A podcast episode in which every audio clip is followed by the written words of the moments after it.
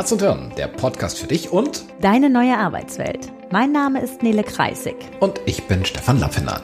Die beiden leiten das HR Performance Institut in Freiburg im Breisgau. Gemeinsam mit ihrem Team entwickeln sie Organisations- und Führungskulturen, in denen der Spagat zwischen Kennzahlenfokus und Menschlichkeit gelingt. Herz und Hirn. Und bei den Entscheidungen jeden Tag in dieser neuen Arbeitswelt geht es genau um diesen Zweiklang. Das heißt Herz, Menschlichkeit, Wertschätzung, Empathie und Hirn. Produktivität, Kennzahlenfokus, Strategie. Es geht dabei um nachhaltig, kluge und menschliche Entscheidungen zu treffen. Herz oder Hirn? Was braucht's? Meistens beides. Herzlich willkommen zu dieser neuen Folge zum Thema Führen in der Zukunft. Ja, schön, dass du wieder dabei bist. Führen in der Zukunft. In dieser Folge werden wir ja so ein bisschen äh, Glaskugelschauen betreiben. Wir werden uns auseinandersetzen mit der großen Frage, was ist eigentlich anders, wenn wir mal so ein paar Monate, Jahre zurückschauen in Bezug auf die Welt und natürlich mit dem Fokus, was ist anders in Bezug auf Führung. Davon ableitend werden wir dann so an Herausforderungen gehen, die Führungskräfte jetzt gerade erleben und auch hier wieder mit Blick in die Zukunft. Was wird da wohl werden? Wohl wissend, dass wir natürlich die Zukunft nicht sehen können, aber wir haben so ein paar Prognosen mitgebracht, die wir heute mit dir teilen möchten. Und natürlich auch hier wieder, so seid ihr es gewöhnt aus unserem Podcast, ist es uns wichtig, euch am Ende noch ein paar sehr praxisnahe Tipps mitzugeben in Bezug auf, was kann ich in meiner Führungsrolle eigentlich machen, um mich ja selber zukunftsfähig zu haben Und auch für diejenigen unter euch, die gar keine Führungskräfte sind, auch für euch ist dieser Podcast bestimmt spannend, weil es sich natürlich immer mal wieder so um dieses Grundsätzliche, die neue Arbeitswelt und die Arbeitswelt der Zukunft drehen wird. Ja, und vielleicht ähm, ärgert euch diese Frage, was ist anders? Denn wir bekommen so ab und zu die Rückmeldungen, so ein genervtes, oh, können wir nicht, können wir nicht irgendwie drauf gucken, was, was gleich geblieben ist? Ist das nicht irgendwie viel viel schöner, viel netter. Dieses, dieses anders ist so anstrengend. Oh ja. Und diese Anstrengung, die hat natürlich auch ganz klar ihre Berechtigung, denn es ist ja tatsächlich ganz viel anders. Und wenn wir so drauf gucken, im Kern gibt es niemanden, der wirklich sagen kann, dass bei ihm gar keine Veränderung, gar kein Impuls angekommen ist. Ich hatte vor ein paar Tagen ganz äh, spannenden Kontakt gehabt zu einem Fußbodenleger. Und jetzt könnte man ja meinen, ja, so ein Fußbodenleger, Corona. Der legt halt weiter Fußböden. Der legt halt weiter Fußböden. Ähm, jetzt denkt man vielleicht, okay, vielleicht hat er weniger Baustellen. Der hat tatsächlich weniger Baustellen, aber das heißt, er sagt, Mensch, jetzt habe ich halt statt ähm, acht Monate Auftragsvorlauf nur drei Monate Arbeitsvorlauf. Die Leute arbeiten eher einzeln, okay, nicht an der frischen Luft. Und jetzt kommt der spannende Punkt. Er sagt, ja, und ähm, ein Kollege von ihm, der kann nicht, der kann einen speziellen Belag nicht verlegen, weil dem die Lieferkette für den Kleber gerissen ist. Das heißt, der hat zwar das Material, aber keinen Kleber. Und er sagt, er hätte sich einfach nie gedacht, weil er einfach bis jetzt nie drüber nachgedacht hat, weil dieses Thema, ich habe alle Materialien, die ich brauche. Ich bestelle Sachen und ja, die brauchen immer einen Tag länger oder zwei Tage länger. Aber dass wirklich etwas nicht mehr geliefert wird, weil er etwas, wenn eine Lieferkette gerissen ist, war bis dato nicht vorstellbar.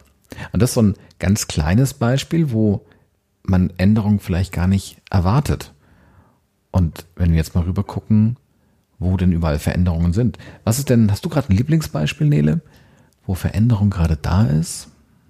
Nö. Hm, schade. Ich überlege gerade, weil meine, also meine spontane Antwort auf diese Frage ist tatsächlich, boah, überall.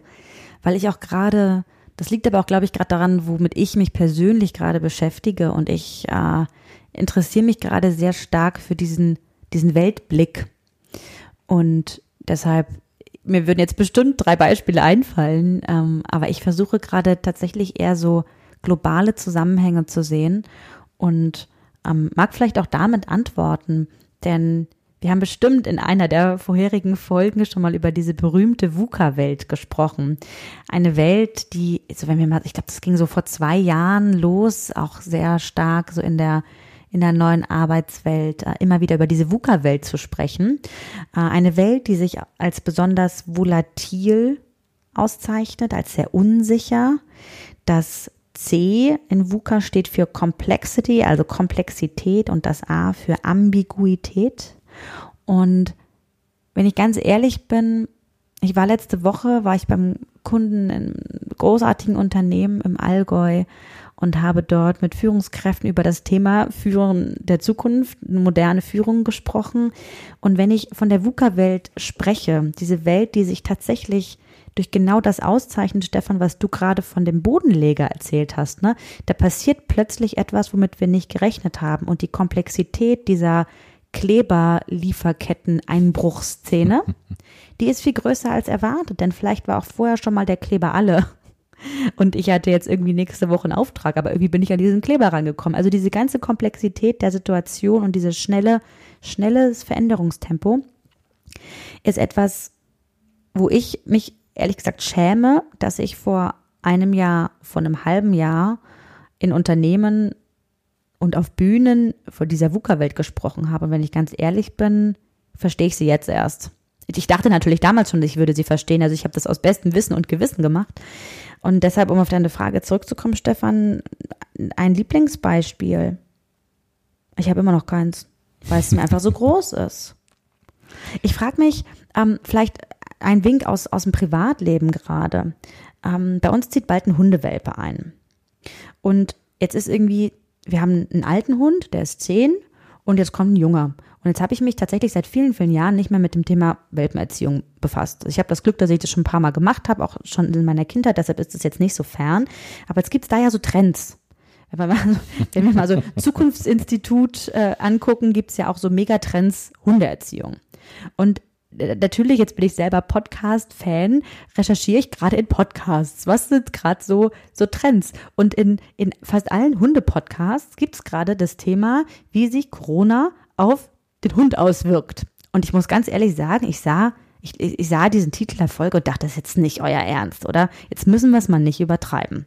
Also wie sich jetzt Corona auf den Hund auswirkt. Aber um jetzt mal so in dieses Familienleben zu kommen, aus Hundeperspektive Rudelleben, ist es natürlich total verständlich, dass selbst unsere Tiere, mit denen wir zusammenlegen, eine große Veränderung spüren. Die haben jetzt vielleicht keine Angst vor einem Virus, aber die merken das schon. So dieses, oh krass, auf einmal sind alle zu Hause.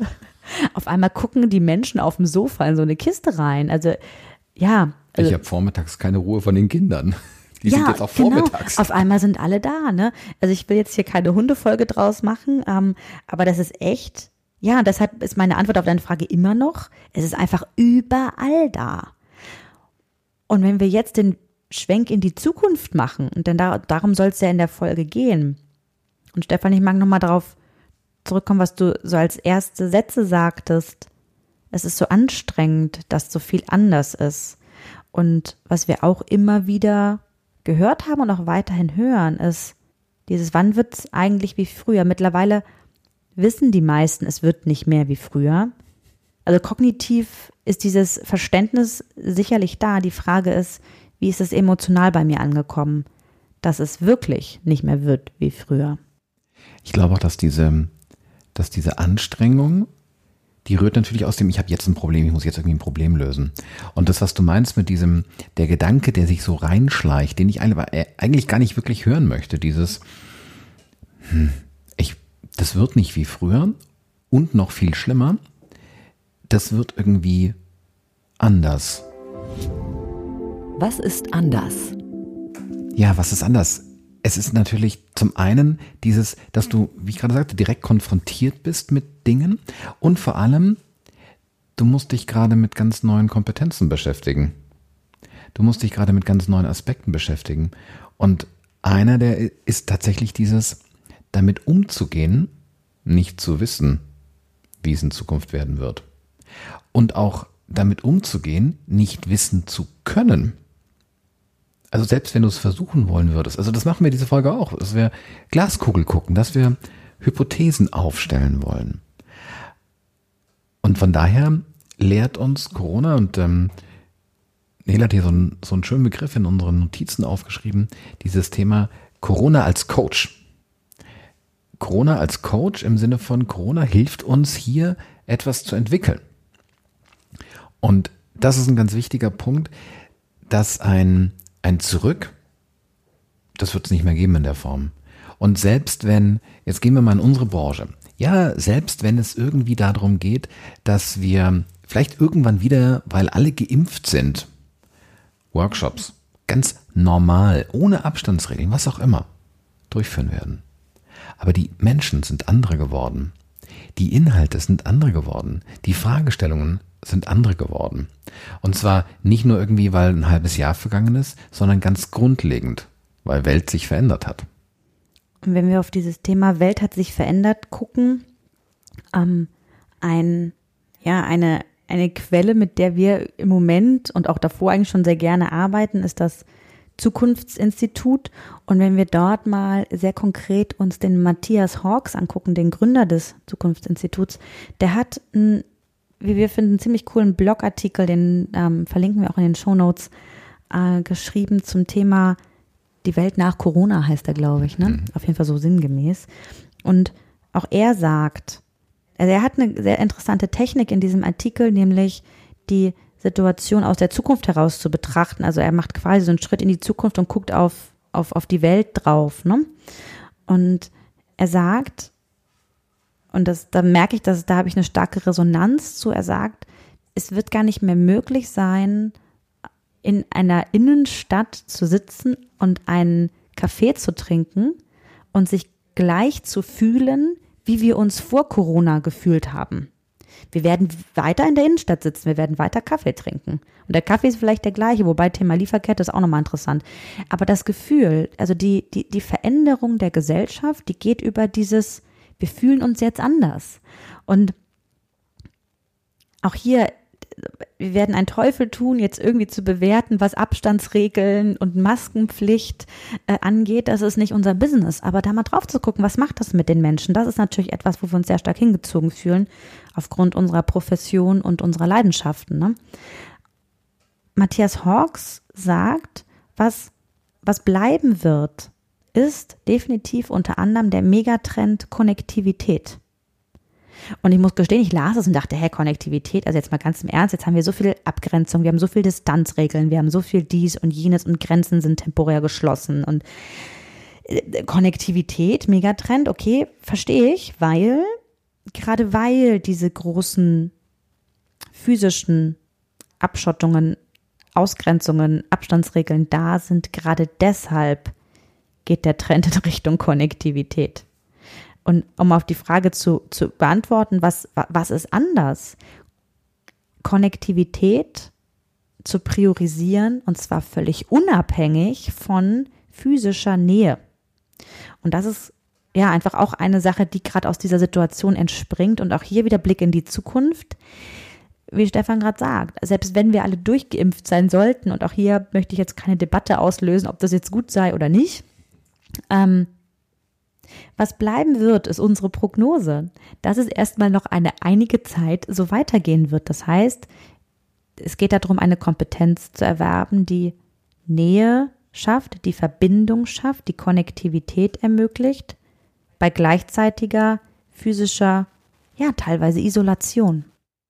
Und das ist genau der Punkt. Also Konnektivität, das war auch, das war auch in 2019 schon total relevant wenn du über dieses Thema Kontakt nachgedacht hast, auch da hast du vielleicht schon irgendwie verteilte Teams gehabt, ähm, hast selber irgendwie auf Distanz möglicherweise mit Dienstleistern, mit Kolleginnen, mit einer Führungskraft, wie auch immer gearbeitet.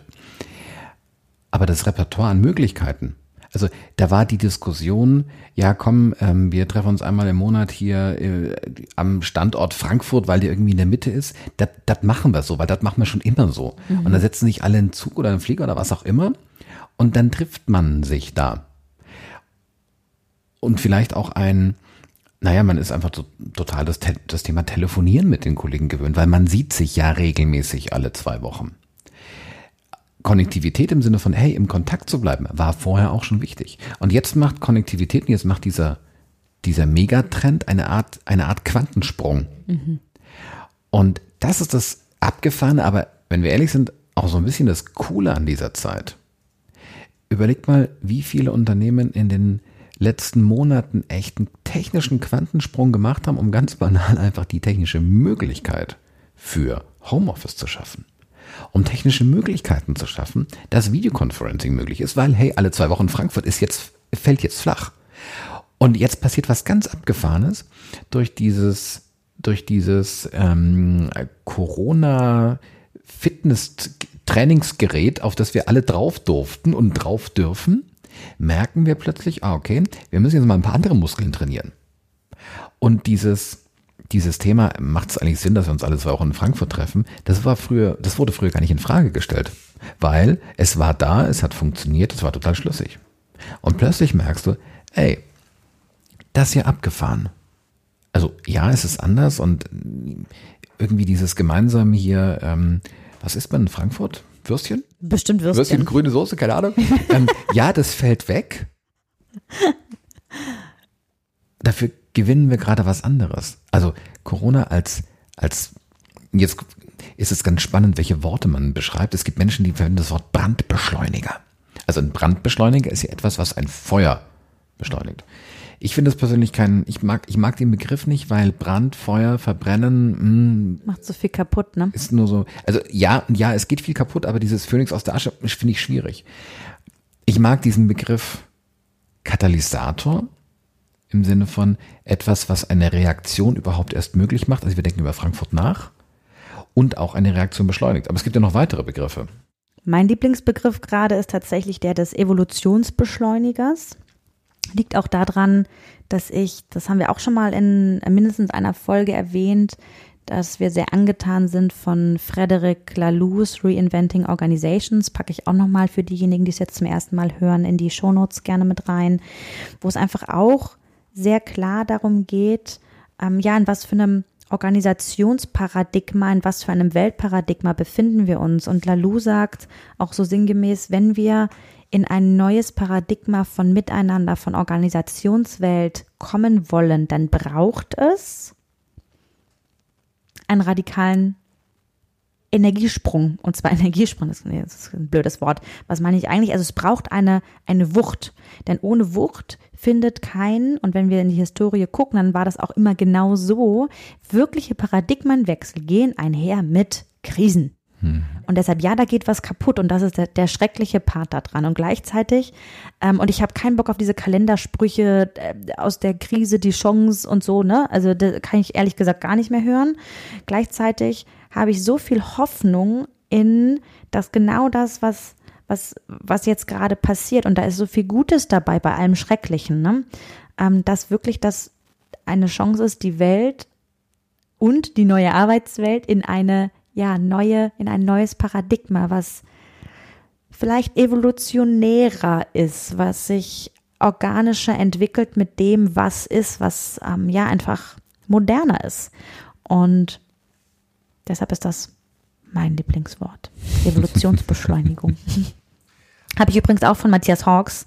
Ähm, äh, das ist nicht auf meinen eigenen Mist gewachsen wenn wir mal kurz zurückdenken, das Thema Mobilität. Mobilität hat ja irgendwann mal einen krassen Quantensprung gemacht, als wir von ähm, tierischer Energie auf Maschinenenergie gewechselt sind.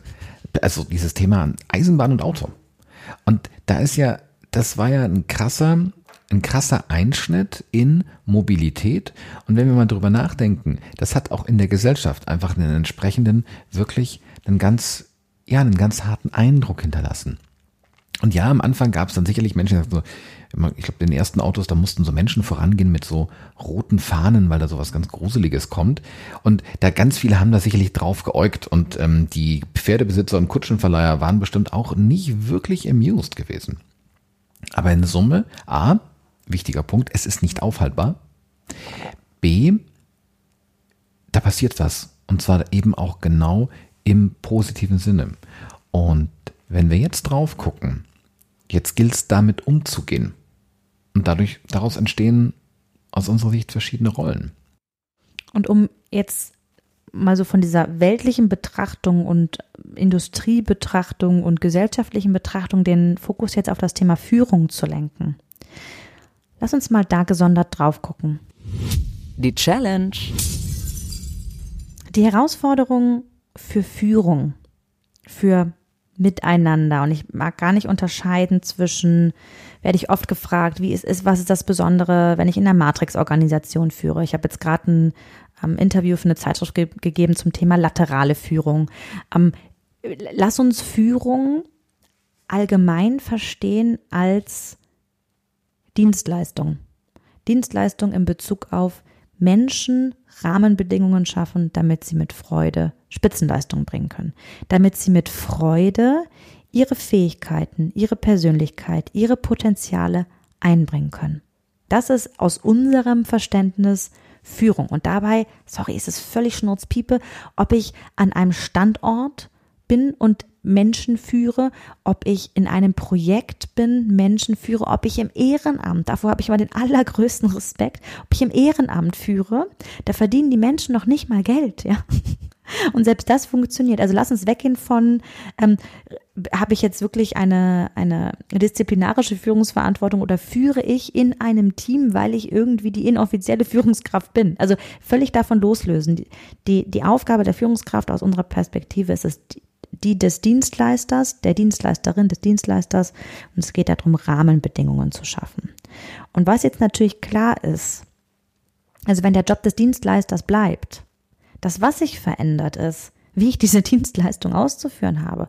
Weil, wenn meine Aufgabe ist, Rahmenbedingungen zu schaffen und sich die, die, die Welt da draußen verändert, verändern sich natürlich auch die Rahmenbedingungen. Und hier wollen wir euch ein ja, ein schönes, schönes Bild mitgeben, ein sehr, sehr sprechendes, starkes Bild. Wir arbeiten gerne mit dem, mit der Idee eines Gärtners.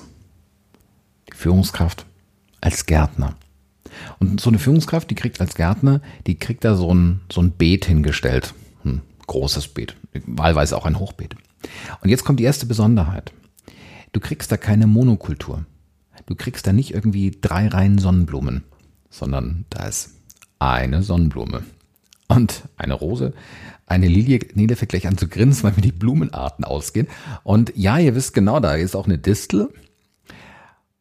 Und ein Radieschen. Und, genau. Und ich bekomme als Führungskraft die Aufgabe, hier aus diesem Beet einen bestmöglichen Ertrag rauszuholen. Das klingt jetzt aber sehr kapitalistisch. Ja, wenn wir überlegen, was ist die Grundidee eines Unternehmens? Grundidee eines Unternehmens ist es, Gewinn zu machen. Grundidee eines Unternehmens ist es, eine Dienstleistung anzubieten. Und ja, es mag jetzt kapitalistisch klingen, aber die spannende Frage ist hier das Wie. Wie mache ich das? Und jetzt wird es eben spannend, mit welcher Haltung gehe ich daran?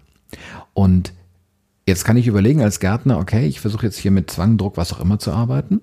Oder, deswegen der Gedanke der Rahmenbedingungen, ich mache mir Gedanken, hey, was braucht denn die Sonnenblume, um ihr Potenzial zu entfalten? Was braucht die als Rahmenbedingungen? Was brauchen die anderen Pflanzen? Individuelle Rahmenbedingungen. Und ich mag jetzt gerade noch den, den Corona-Move reinbringen. Jetzt habe ich das gemacht. Jetzt habe ich hier mein, mein, mein Beet äh, gut im, ja, im Griff. Gut im Griff, gut bearbeitet und das funktioniert alles. Und jetzt passiert was voll Blödes. Jetzt kommt nämlich Klimawandel. Das heißt, meine Grundtemperatur wird plötzlich anders. Einfach nur mal als Bild, dass sich eine, ein, ein, fundamentaler, ein fundamentaler Faktor verändert. Und jetzt muss ich mir als Gärtner Gedanken machen, okay, wie kriege ich das hin? Wie kriege ich denn hin, meine Dienstleistung weiterhin zu erbringen, dieses Thema Rahmenbedingungen schaffen, mit den veränderten großen Rahmenbedingungen? Und das ist im Außen und jede meiner Blumen verändert sich auch verändert sich auch mit. Hat, da entwickeln sich auch andere Aspekte. Und dieses, dieses Gleichgewicht zu finden, zu gucken, wo stehe ich gerade, was braucht's jetzt, das ist eine magische Herausforderung. Stefan hat gerade etwas gemacht, was sicherlich bei den ein oder anderen auf absolute Zustimmung geführt, ge, ausgelöst hat und bei anderen nicht. Wenn wir, und jetzt mag ich nochmal auf Lalu zurückgehen. Stefan hat gerade sehr leistungsorientiert diesen Job des Gärtners oder der Gärtnerin beschrieben. Und es gibt Unternehmen und es gibt Führungskräfte, die extrem genau so ticken. Und wenn wir ehrlich sind, sind es die meisten da draußen. Und auch das ist etwas, wo jetzt vielleicht ähm, alle aus der New Work Bewegung, die diesen Podcast hören, sagen, boah, nein, so wollen wir das nicht mehr verstehen, ist es ganz interessant, denn wir wollen das so vielleicht nicht mehr verstehen. wir wünschen uns, dass dieses Bild von es geht um Ertrag, dass das nicht mehr da sei. De facto ist es da. Da machen wir uns nichts vor. Wenn wir jetzt aber nochmal Thema Zukunft, diesen vielleicht gerade stattfindenden Paradigmenwechsel angucken, dann könnte das Bild mit der Gärtnerin, dem Gärtner, könnte genauso bleiben. Mit einer kleinen Veränderung. Dann ist das Ziel nämlich nicht, aus diesem Beet den höchstmöglichen Ertrag zu holen, sondern das Ziel ist ein anderes. Und zwar ist das Ziel, dass wir in diesem Beet an etwas arbeiten, woran wir Freude haben, wo wir einen Sinn drin sehen und daraus aus logischer Konsequenz etwas entsteht.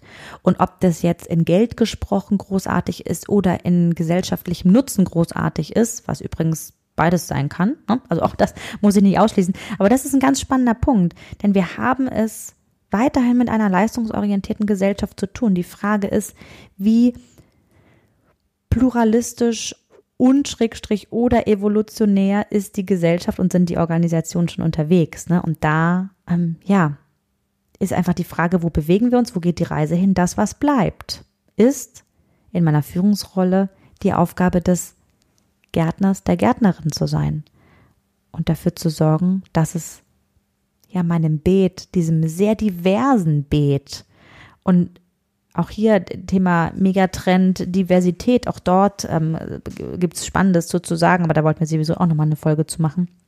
Da wirklich drauf zu gucken, wie großartig es ist, dass wir diese Distel, die Rose, die Lilie, die Sonnenblume und auch die Rose, die mit den Dornen, dass die einfach alle in diesem Team drin sind. Ne? Und ich glaube, wenn wir uns das als Hauptherausforderung nehmen, dass die Führungsrolle in dieses Rahmenbedingungen schaffen, damit die Menschen an Bord, die Menschen im Team sich gut einbringen können, dass sie ihre Potenziale, ihre Fähigkeiten, ihre Persönlichkeiten gut in Szene setzen können. Und mit in Szene setzen meine ich, sich integrieren können, gesehen werden, gefordert werden, gefördert werden, dass sie lernen können, dass sie Thema Konnektivität, dass sie miteinander leicht in Verbindung treten können, dass Beziehungen geschaffen werden können, dass Netzwerke geschaffen werden können. Das ist die Aufgabe der Führungskraft, dafür zu sorgen, dass das möglich ist, dafür Raum zu schaffen. Und ja, um da eine, um da eine kleine Struktur zu geben, haben wir für euch nochmal drei Bereiche mitgebracht. Und zwar auch hier, die einigen kennen es vielleicht schon von euch, arbeiten wir gerne mit diesem Dreiklang aus Mindset, Skillset und Toolset. Und wenn wir auf wieder Bezug Führung in der Zukunft, ja, wenn wir auf das Thema Mindset gucken und all das und all das, was wir jetzt nicht genannt haben, woran wir nicht gedacht haben und was wir selber nicht sehen können, und das ist einiges, ähm, wenn wir nur mal auf das gucken, was wir geschaut haben, was für ein Führungs- Mindset kann, Schrägstrich sollte ich denn mir aneignen und ich sage auch bewusst üben, weil auch an meinem Mindset kann ich arbeiten. Auch das ist lernbar und veränderbar. Was für ein Mindset sollte denn da entstehen? Ich glaube, dass es tatsächlich ganz, ganz facettenreich ist. Ich mag mal gerade eins rausgreifen. Eine Sache, die mich gerade umtreibt, weil ich auch einfach sehr unterschiedliche Signale dazu bekomme, ist so dieser Aspekt Vertrauen. Und jetzt ist es ja in vielen Unternehmen so gewesen, ganz simpel, da mussten die Menschen ins Homeoffice. Und zwar unabhängig davon, ob eine Führungskraft dem Team traut oder nicht. So einfach war so. Und jetzt wird es ganz interessant, weil das ist jetzt ja ein, ein ungeplantes Experiment. Wie funktioniert denn das? Und wenn wir uns so ein paar Zahlen angucken, dann ist es abgefahren, dass diverse Unternehmen mitbekommen haben, oh spannend, Unsere Krankheitszahlen gehen runter. Oh, spannend. Produktivitätsindikatoren, KPIs gehen hoch. Jetzt kann ich natürlich Hypothesen bilden, woran das liegt. Und der, jetzt kommt, jetzt finde ich, kommt ein ganz interessanter Punkt, wenn jetzt dieser Zwang in Anführungszeichen, wenn der jetzt weggefallen ist, wie gehe ich denn damit um? Und ich mag mal eins rausgreifen, groß in der Presse gewesen, Siemens. Siemens widmet 100, ich glaube, es waren 140.000 Arbeitsplätze, wo sie sagen, also die Menschen werden nicht gezwungen, ins Homeoffice zu gehen, aber wo man einfach diesen Raum aufmacht. Und wir haben aber leider Gottes auch die Rückmeldungen aus anderen Unternehmen, wo die Mitarbeiter zurückkommen müssen. Jetzt wird's echt abgefahren, trotz positive ähm, Zahlen während der Abwesenheit. Und die spannende Frage ist, warum eigentlich? Wobei man auch dazu sagen muss, äh, Thema positive Zahlen, äh, die Unternehmen, die die, die, die, die Leute wieder zurückholen, die haben meistens gar nicht gemessen in diese Richtung. Ne? Also da kann ich mich natürlich Studien bedienen, aber wenn ich selber wirklich messen würde, dann ähm, wäre die Argumentation ziemlich dünn. Oder ich habe gemessen und teile die Ergebnisse nicht. Auch das gibt es natürlich. Komme, genau, kommen wir zu einem, zu einem anderen Bild. Und jetzt ist es wie so eine Art Lackmustest. Vertraut die Führungskraft? Vertraut die dem Thema Homeoffice? Vertraut die den Menschen, ob die damit gut umgehen können? Und dieser Aspekt Vertrauen, hm, ab und zu führt man ja dann, dann doch ganz interessante Gespräche, wo eine Führungskraft so sagt, ja, natürlich vertraue ich meinen Leuten. Aber ist dann schon ein gutes Gefühl, wenn ich so an den Computern vorbeigehe, mal kurz drauf zu gucken, was die so machen. Wo ich dann sage so, aha, okay. Spannender Punkt. Oder auch, ja, diese, diese Punkte mitzubekommen, was tun die Leute gerade und zwar bewusst nicht aus einem, aus einem fördernden, sondern aus einem kontrollierenden Aspekt. Und so ein Klassiker, ja, in der Firma weiß ich ja, wie lange die in der Kaffeeküche stehen. Und jetzt wäre hier so dieses Ziel-Mindset in Bezug auf Führung der Zukunft, wäre es, den Mitarbeitenden, den Menschen im Team insofern so zu vertrauen, dass ich davon ausgehe, und das hat was mit Haltung zu tun, dass die Menschen einen Beitrag leisten wollen, dass die Menschen mit der Situation umgehen wollen und auch hier, dass jeder gerade tut, was er oder sie kann. Ja, und dass wir nicht mit einer Haltung da reingehen, weil ich die Menschen nicht sehe, weil sie im Homeoffice sind oder wir an unterschiedlichen Standorten sind, dass sie dann anfangen, ähm, die Wäsche zu waschen, die Fenster zu putzen und den Computer nur anhaben und alle paar Minuten an der Maus ruckeln, damit es im Chatsystem grün ist. Ne?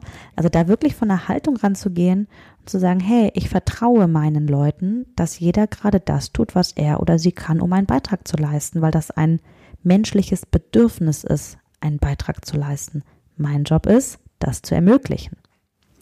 Und jetzt ähm, spiele ich mal das Teufelsadvokat.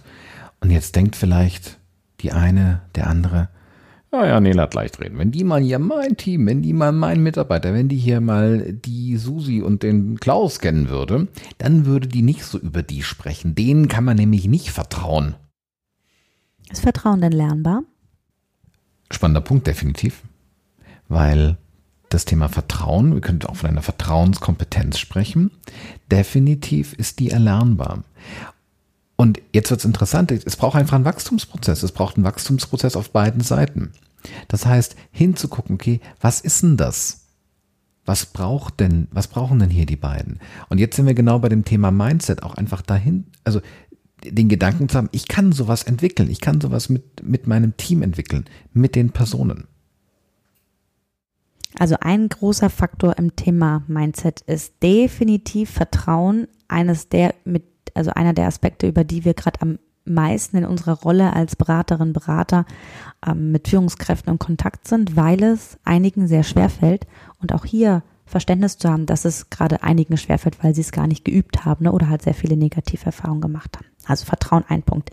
Der nächste Punkt in Bezug auf Mindset, so in die Richtung zu gehen, mehr in der fragenden Haltung zu sein, als in der erklärenden Haltung zu sein. Hier mehr in die, hey, was würdest du tun?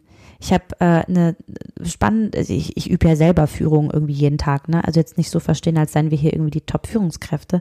Aber auch dort, es ist so leicht, wenn ähm, einer aus dem Team auf uns zukommt und eine Frage stellt und ich weiß die Antwort, diese Antwort zu geben.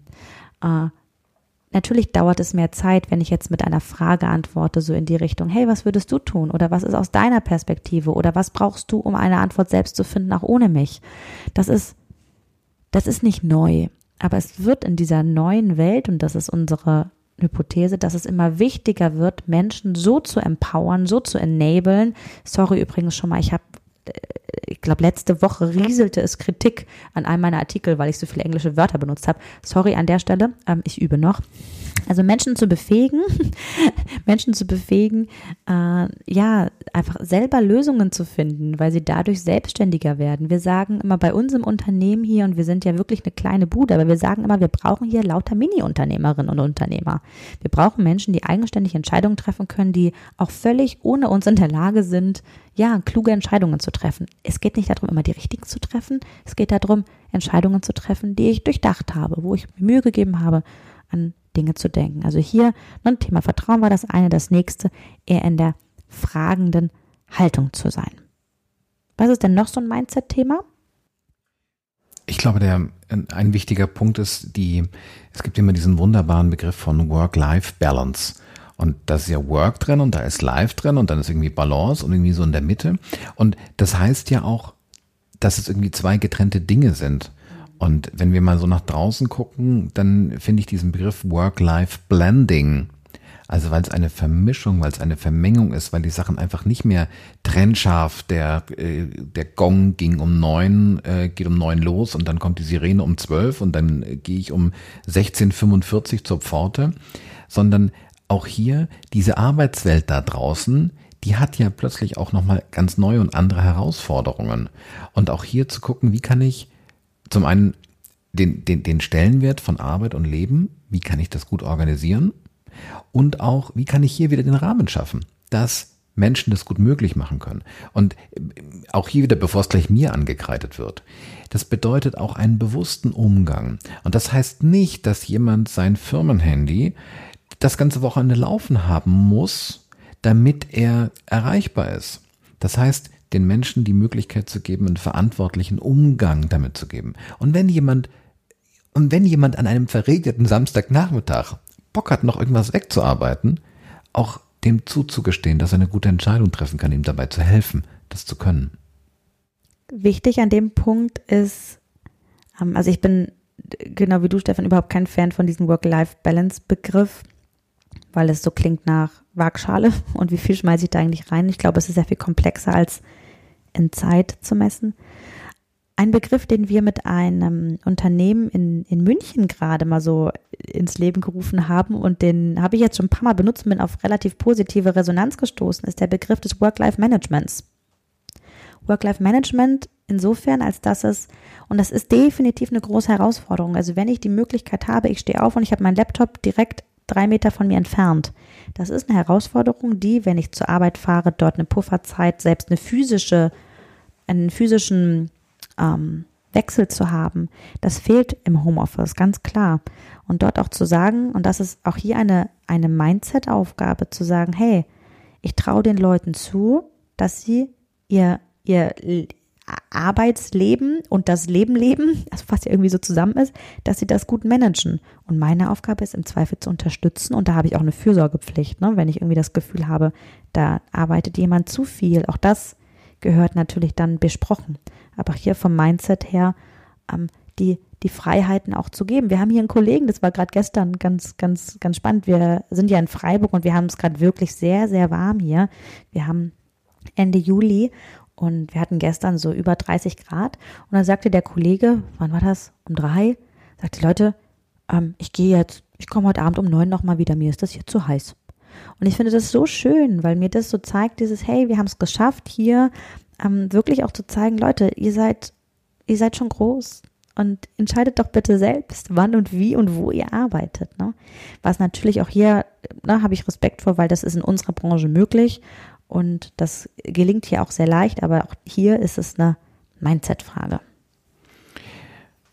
Und jetzt denkt vielleicht die eine, der andere, boah, dieses Mindset, andauernd geht es um Haltung, Haltung, innere Haltung. Wann kommen denn jetzt die Tools? Können wir nicht mal sowas, sowas Anpackbares machen? Worum geht es eigentlich? Wir arbeiten immer mit diesem Dreiklang, Mindset, Skillset, Toolset. Und Mindset stellt tatsächlich die Basis dar. Denn wir müssen uns nichts vormachen. Ähm, gibt dieses, dieses schöne Zitat, A fool with a tool remains a fool. Ein Esel mit einem Hammer ist immer noch ein Esel.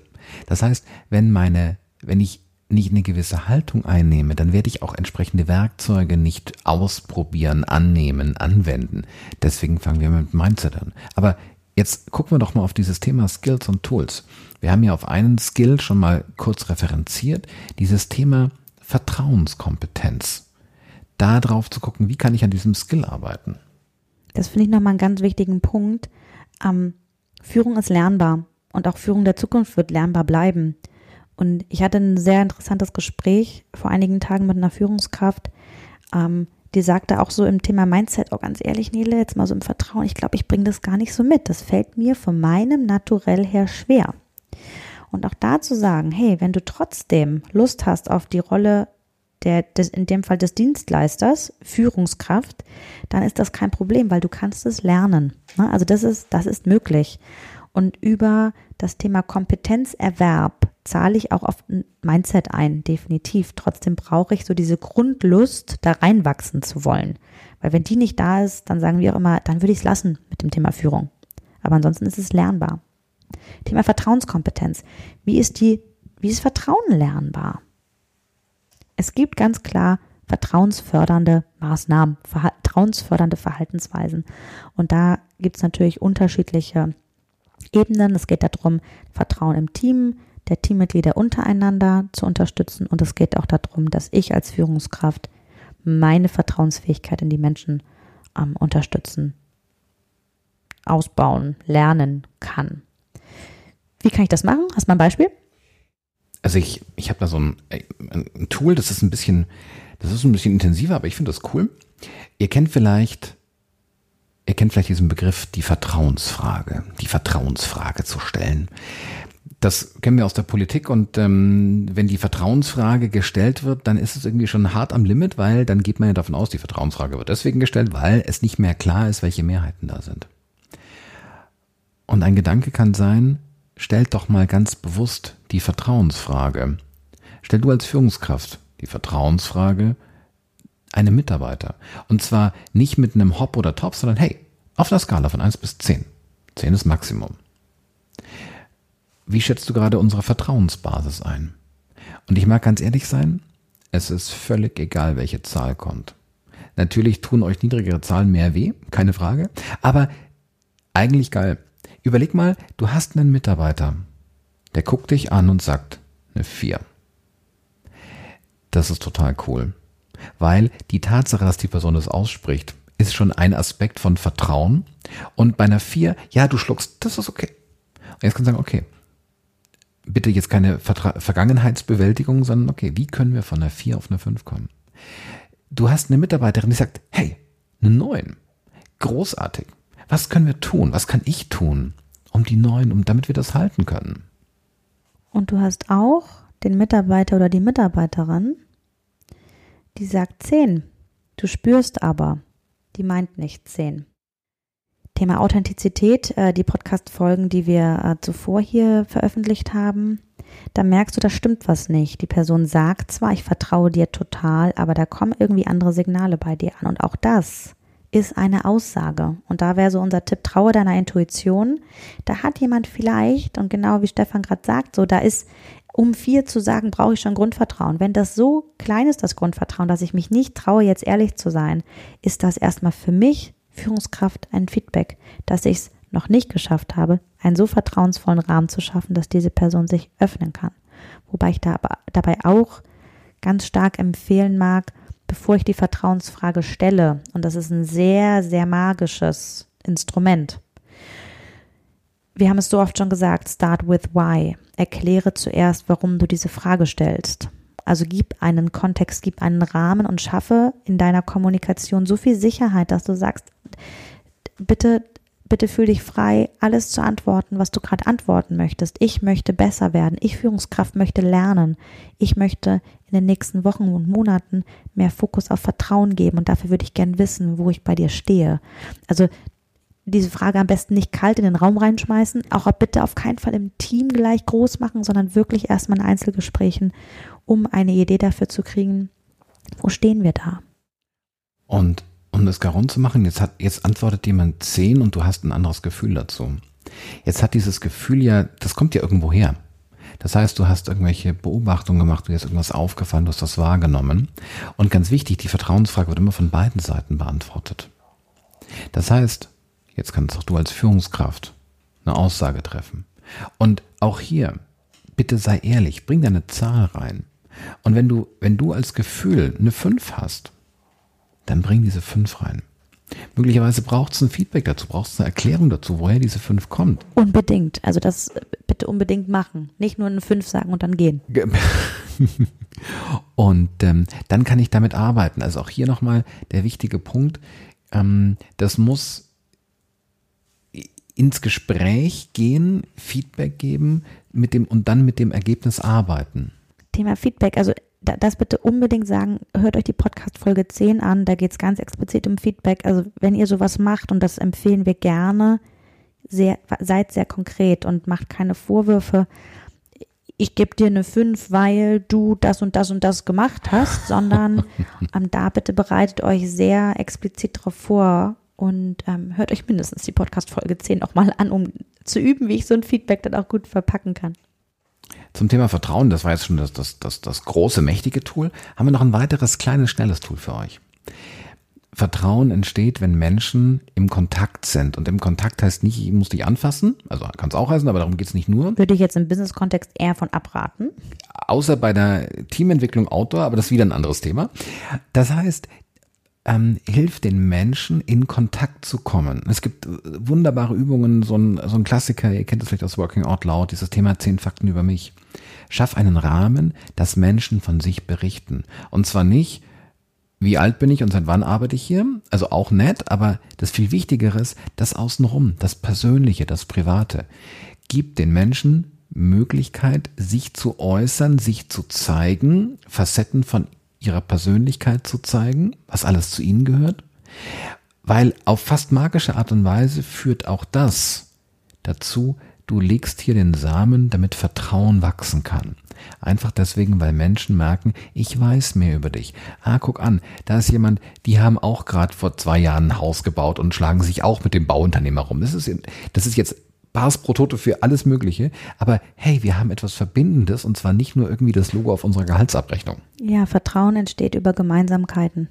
Und das kann man sehr gut schaffen. Und auch hier ist die Rolle der Führungskraft, in einen Vorschuss zu gehen. Bedeutet, zeige etwas von dir. Und zwar nicht in so einem narzisstischen, ich äh, suche mir eine Bühne und quatsche erst mal drei Stunden über mich. Darum geht's nicht. Es geht darum, etwas von dir, dich authentisch zu zeigen. Haben wir in den Folgen davor gesprochen, zu zeigen, was macht dich aus, was sind deine Sorgen, was sind deine Ängste, was sind deine Freuden. Ähm, je mehr du dich als Mensch zeigst, desto stärker lädst du da auch deine Mitarbeitenden ein, das auch zu tun. Das hat nicht nur Vorbildfunktion, sondern auch ja eine sehr, sehr einladende Funktion. Apropos einladen, das ist ein hervorragender ähm, Brückenschlag zum Thema Fehler. Umgang mit Fehlern. Wie sieht die Fehlerkultur bei dir im Team aus? Guck, dass du daran arbeitest. Schaffe Rahmenbedingungen, dass Menschen an ihrer Fehlerkompetenz arbeiten können. Wie gehen wir mit Fehlern um? Wenn Vertrauen da ist, dann hast du die Grundlage gelegt, dass Menschen über Fehler sprechen können. Sowas gibt es auch total institutionalisiert. Ihr kennt es vielleicht. Nochmal rückwärts bitte. Auf keinen Fall. Da gibt es ja diese Fuck-Up-Nights oder Screwed-Up-Nights, wo Menschen sich bewusst in die Mitte stellen und sagen, hey, ihr habt hier einen echten Bock geschossen. Das ist mein Fehler. Da muss ich jetzt unbedingt auf unsere Fuck-Up-Lunches hinweisen. Also wenn euch das Thema Fehlerkultur interessiert, wir veranstalten jeden letzten Mittwoch im Monat von 12.30 Uhr bis 13.30 Uhr ein virtuelles Fuck-Up-Lunch, wo es genau darum geht, das Thema Fehler machen, Scheitern salonfähig zu machen, packe ich auch in die Shownotes rein. Das ist kostenfrei, da könnt ihr einfach mal dazukommen. Ähm, ja, da irgendwie dran zu arbeiten, denn wir sind beim Thema Skillset. Es geht darum, eine moderne Fehlerkultur, eine innovationsfördernde Fehlerkultur, die ist lernbar. Und wenn du von institutionalisieren sprichst, jetzt habe ich selber hier schon, an. oh mein Gott, ähm, da, da, und jetzt Thema Skill, was, was ist eine Fähigkeit, die ich lernen kann? Ich kann ähm, einen Fehlerprozess installieren. Ich kann im Team besprechen, wie wir mit Fehlern umgehen wollen, wie wir Fehler reflektieren. Machen wir das immer im Montagsmeeting, bringt jeder seinen Fehler der Woche mit. Also es gibt und spricht darüber, was habe ich daraus gelernt, auch hier beim Thema Fehler machen. Es gibt Unternehmen, da gibt es bon Bonus auf Fehler. Ne? Also je, je mehr reflektierten und aufgearbeiteten und kommunizierten Fehler, desto mehr Geld kriege ich. Also da, auch das kann ich lernen. Da gibt es nochmal einen, einen schönen Gedanken, den wir gerne mit euch teilen wollen. Der wird bei einem unserer Kunden sehr intensiv gelebt. Da heißt es, wenn ein Fehler passiert, ist erstmal der Prozess schuld. Ja.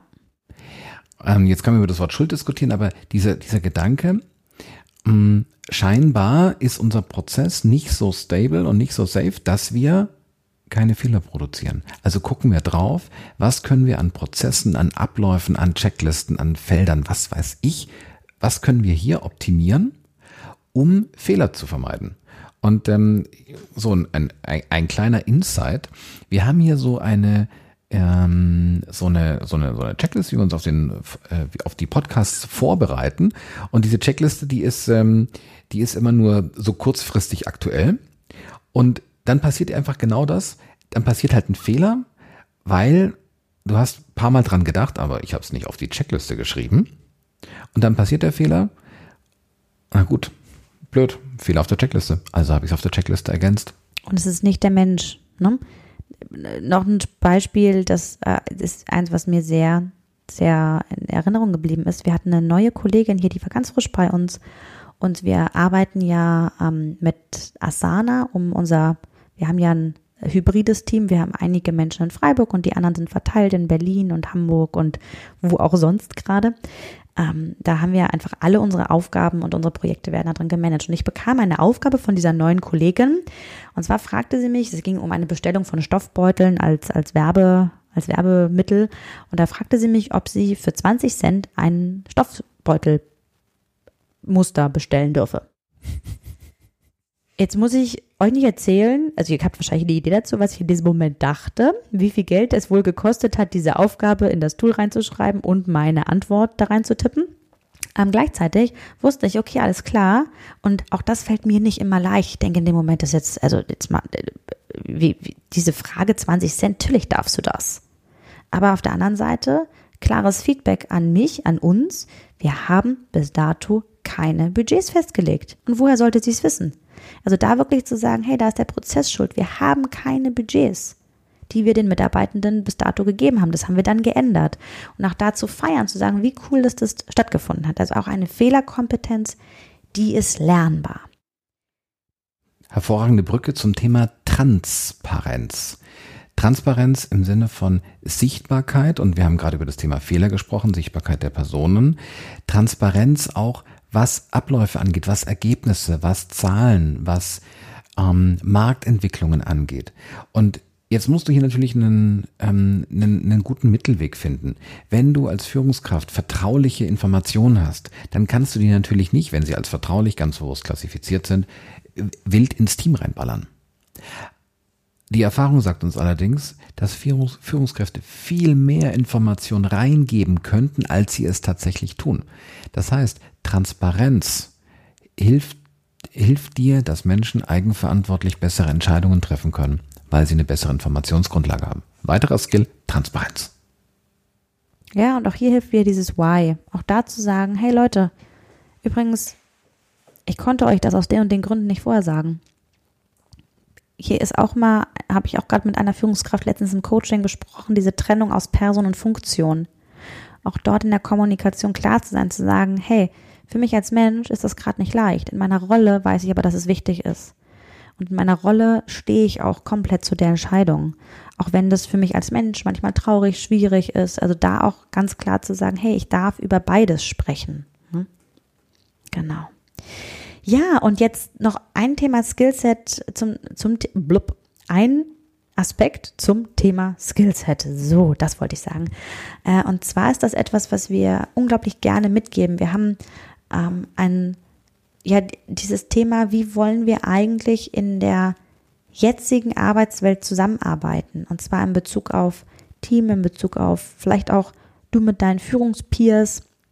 Wie wollen wir hier miteinander umgehen? Und wenn wir diese ganzen Themen Vertrauen, Fehlerkultur äh, möglich machen, das Thema Dienstleistung nochmal anschauen, dann geht es ja darum zu wissen, wie wir ticken. Es geht darum, von meinen Kolleginnen und Kollegen, von meinen Teammitgliedern zu wissen, was ist für wen eigentlich gerade wie relevant, was ist für wen eigentlich gerade wie wichtig und was fühlt sich für die eine Person gerade leicht an, für die andere vielleicht schwer.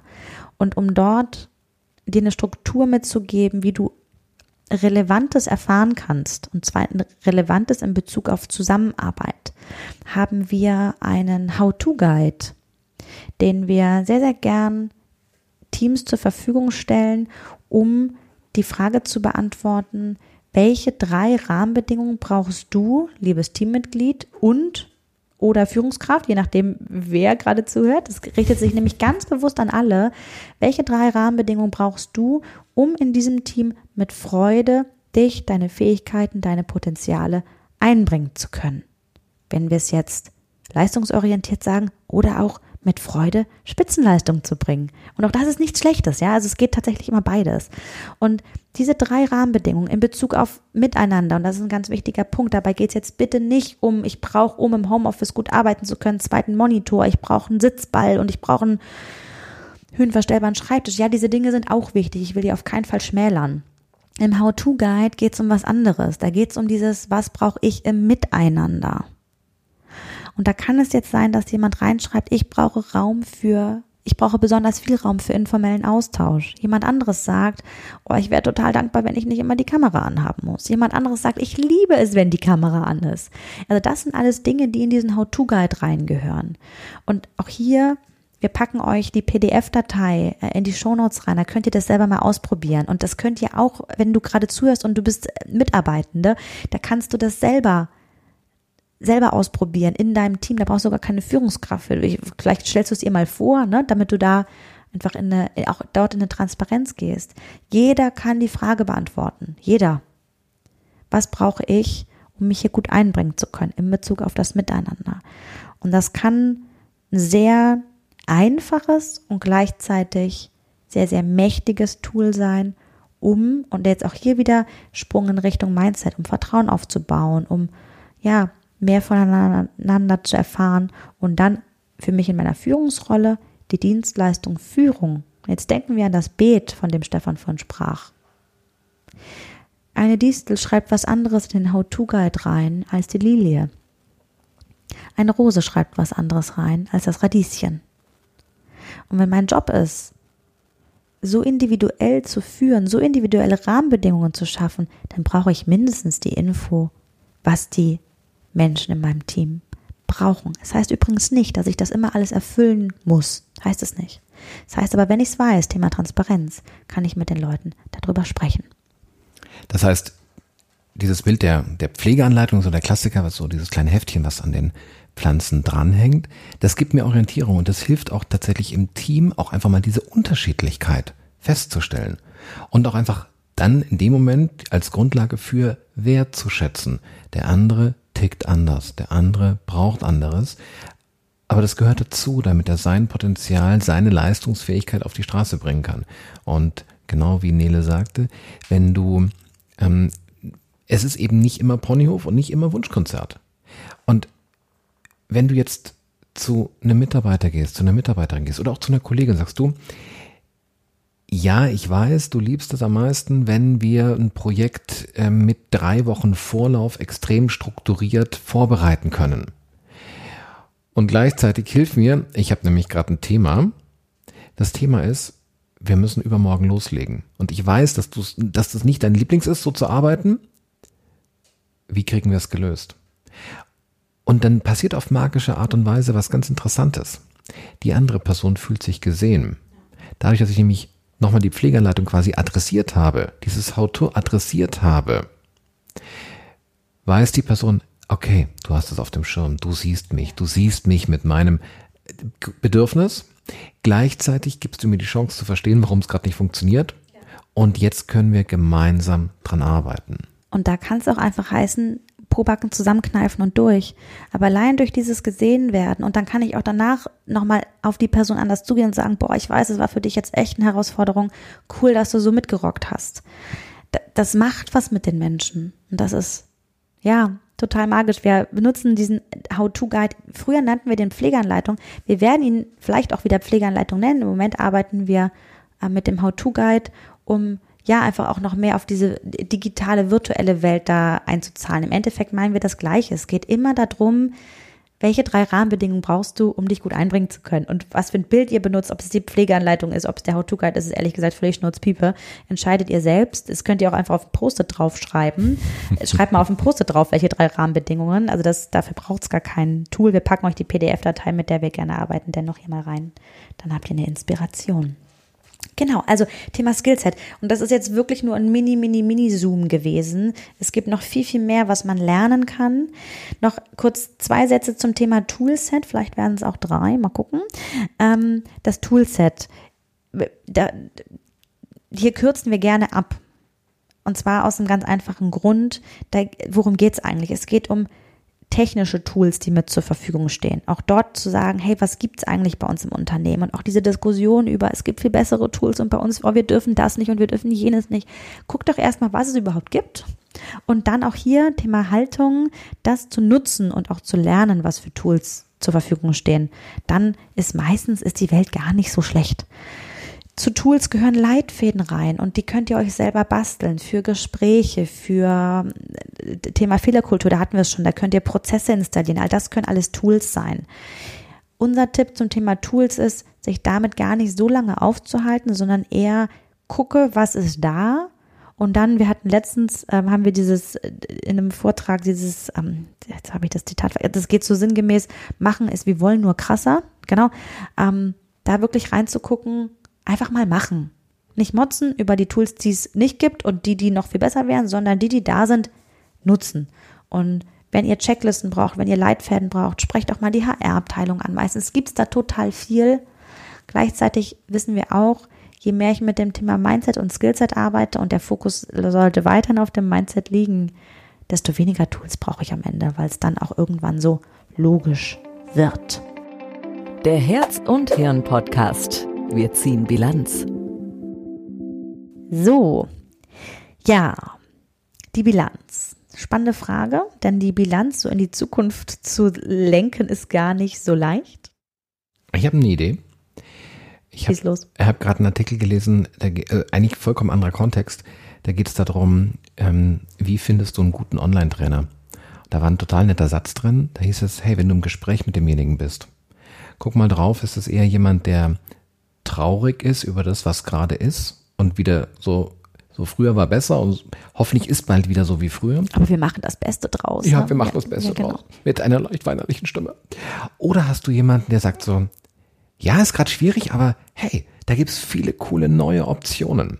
Das heißt, diese, diese Grundhaltung, dieses nach vorne gerichtet. Und wenn ihr den Artikel von Hawks lest, er nennt es ja Regnose, nicht Prognose, nicht nach vorne, sondern nach hinten gerichtet, weil er sagt, und das ist der spannende Punkt, er sagt, wenn du nach vorne guckst, dann guckst du in den Tunnel rein. Und dann siehst du die Gefahr und du siehst das Dunkle und das Schlimme.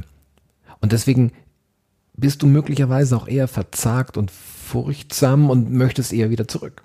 Wenn du aber genau diesen Twist machst, geh nach vorne und blick zurück, dann wirst du eher die positiven Aspekte sehen. Und das ist ein wichtiger Punkt. Du entscheidest, aus welcher Perspektive du drauf guckst. Du entscheidest, in welche Richtung du auch hier dein Mindset richten möchtest. Du entscheidest in der Konsequenz, welche Skills bilde ich aus, woran arbeite ich und welche Tools suche ich mir. Ja, und ich mag noch an die Führungskräfte ähm, noch, noch so einen, ja, einen Blick mitgeben in die Richtung, pack es selber an. Pack es selber an, lerne, mach dich selbst fit für das, was jetzt ist und das, was da kommen wird. Warte nicht, bis HR auf dich zukommt und dir irgendwelche Programme bietet. Warte nicht, bis, bis es zu dir kommt, sondern wir leben in einer Welt und das ist das Fantastische daran. Es geht nicht, also Wissen ist verfügbar. Es ist so leicht verfügbar und selbst wenn ich selber mal 100 Euro in die Hand nehme und mir irgendeinen Kurs kaufe, es geht wirklich darum, ich kann selbst gestalten, ich kann die Verantwortung für mein eigenes Lernen, für mein eigene, meine eigene Zukunftsfähigkeit völlig selbst in die Hand nehmen. Und das wäre so mein Wunsch, mein Tipp, so in Richtung Bilanz, ähm, da wirklich, ja, nimm dich und deine Zukunftsfähigkeit selbst in die Hand. Und das ist nicht immer leicht. Aber es ist wichtig. Es ist wichtig, denn ich glaube, wir können uns in der Zukunft nicht mehr darauf verlassen, dass uns andere dahin tragen, sondern ja, das sollten wir selber machen. Und wenn du losgelaufen, losgelaufen bist, dann werden dir auch die entsprechenden Dinge begegnen. Du wirst in Kontakt kommen, du wirst äh, bei LinkedIn coole Artikel lesen, du wirst coole Sachen finden und ähm, von daher lohnt sich's loszulaufen, denn, wie du schon gesagt hat, ähm, machen es wie wollen, nur krasser. ähm, just do it. Ja, wir wünschen dir viel Spaß dabei. Bis zum nächsten Mal. Bis dann. Ciao. Herz und Hirn, der Podcast für dich und deine neue Arbeitswelt mit Nele Kreisig und Stefan Lappenat. Herz und Hirn, sprich mit und sprich uns an. Wir sind gespannt auf deine Meinungen, Ideen und Fragen. www.hr-performance-institut.de Wir freuen uns auf dich. Bis dahin. Herz und Hirn, jetzt abonnieren.